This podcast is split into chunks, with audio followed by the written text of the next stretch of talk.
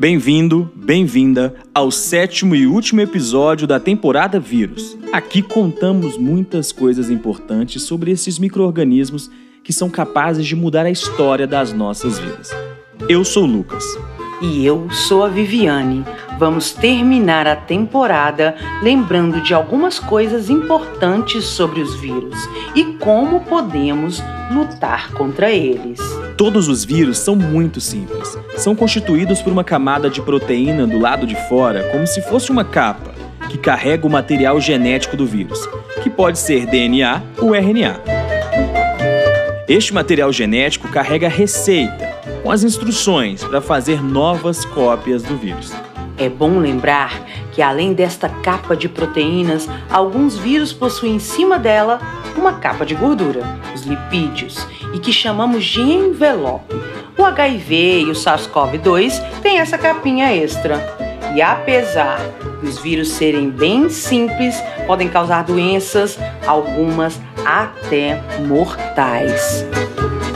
Os vírus estão ao nosso redor. Todos os dias, cada um de nós respira mais de 100 milhões de partículas virais. A maioria deles não faz mal nenhum, mas como eu disse antes, alguns nos deixam doentes. Os vírus invadem as células do nosso corpo e fazem com que as nossas células produzam milhões de cópias dos vírus. Montando um exército viral que rompe a célula, se espalha e vai invadindo todo o corpo.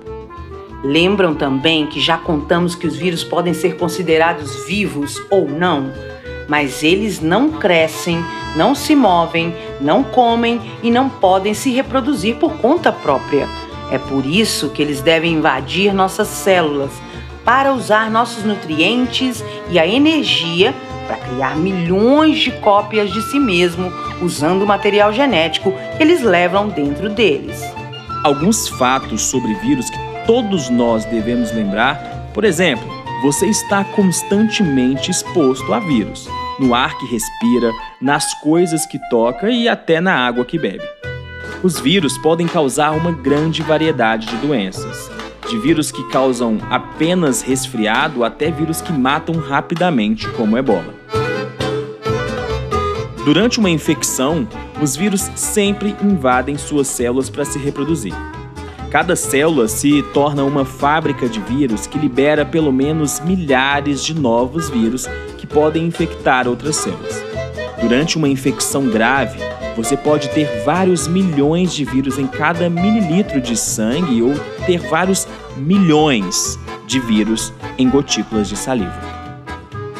O corpo humano usa os anticorpos para combater doenças, inclusive as doenças causadas por vírus, quando o vírus entra no nosso corpo, nossas células, chamadas de células B, produzem anticorpos. Cada célula B pode produzir duas mil moléculas de anticorpos por segundo. E depois de 4 a 7 dias que o vírus invadiu as nossas células, os anticorpos podem ser detectados no sangue. Estes anticorpos se ligam aos vírus e marcam esses vírus como invasores para que os nossos glóbulos brancos possam engoli-los e destruí-los. Os anticorpos são uma das principais armas do nosso sistema imunológico contra os vírus. Eles combatem também outros invasores, como bactérias e fungos, e nos mantêm saudáveis. Cada um de nós tem mais de 10 bilhões de tipos diferentes de anticorpos. Isso significa que há mais anticorpos diferentes dentro de você agora do que pessoas no mundo. Os anticorpos são proteínas que reconhecem e se ligam partes dos vírus e outros microrganismos também para poder neutralizá-los. Anticorpo quer dizer proteção do corpo. Os anticorpos nos protegem dos antígenos, que são invasores. Antígeno quer dizer gerador de anticorpos então, é qualquer coisa que estimula o nosso sistema imunológico a produzir moléculas de proteção. Podem ser vírus, bactérias e até fungos. E também coisas não vivas, como aquela farpinha de madeira que entrou na sua mão. A outra forma de lutar contra os vírus são as vacinas. Você já se perguntou o que exatamente está na agulha quando você recebe uma vacina ou como ela funciona para te proteger de uma doença? Deixa que eu te respondo. Uma vacina contra um vírus, na verdade, contém um vírus morto, ou enfraquecido, ou um pedaço do vírus, ou de outro microorganismo. Quando recebemos a vacina, nosso sistema imunológico reage e produz muitos anticorpos. Isso significa que se você tomou a vacina e depois foi infectado pelo vírus real, seu sistema imunológico vai responder rapidamente, produzindo muitos anticorpos que destroem os vírus antes que eles tenham a chance de se espalhar pelo seu corpo e deixá-lo doente. Além dos anticorpos naturais que produzimos depois de ter contato com o vírus e das vacinas, uma outra forma de lutar contra os vírus são os medicamentos antivirais. Eles são medicamentos específicos que impedem, param a multiplicação dos vírus.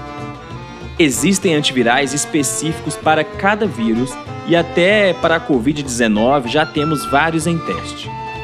É importante lembrar que só precisamos de vacina e antivirais para os vírus que causam doenças. Estamos em contato com os vírus o tempo todo e, na maioria das vezes, nem sabemos disso.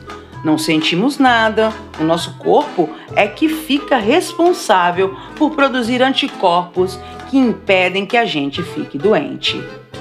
Pois é, pessoal contamos para vocês um pouco do mundo fantástico dos vírus. Agora, conta pra gente o que acharam dessa temporada e se gostariam de saber mais alguma coisa sobre os vírus.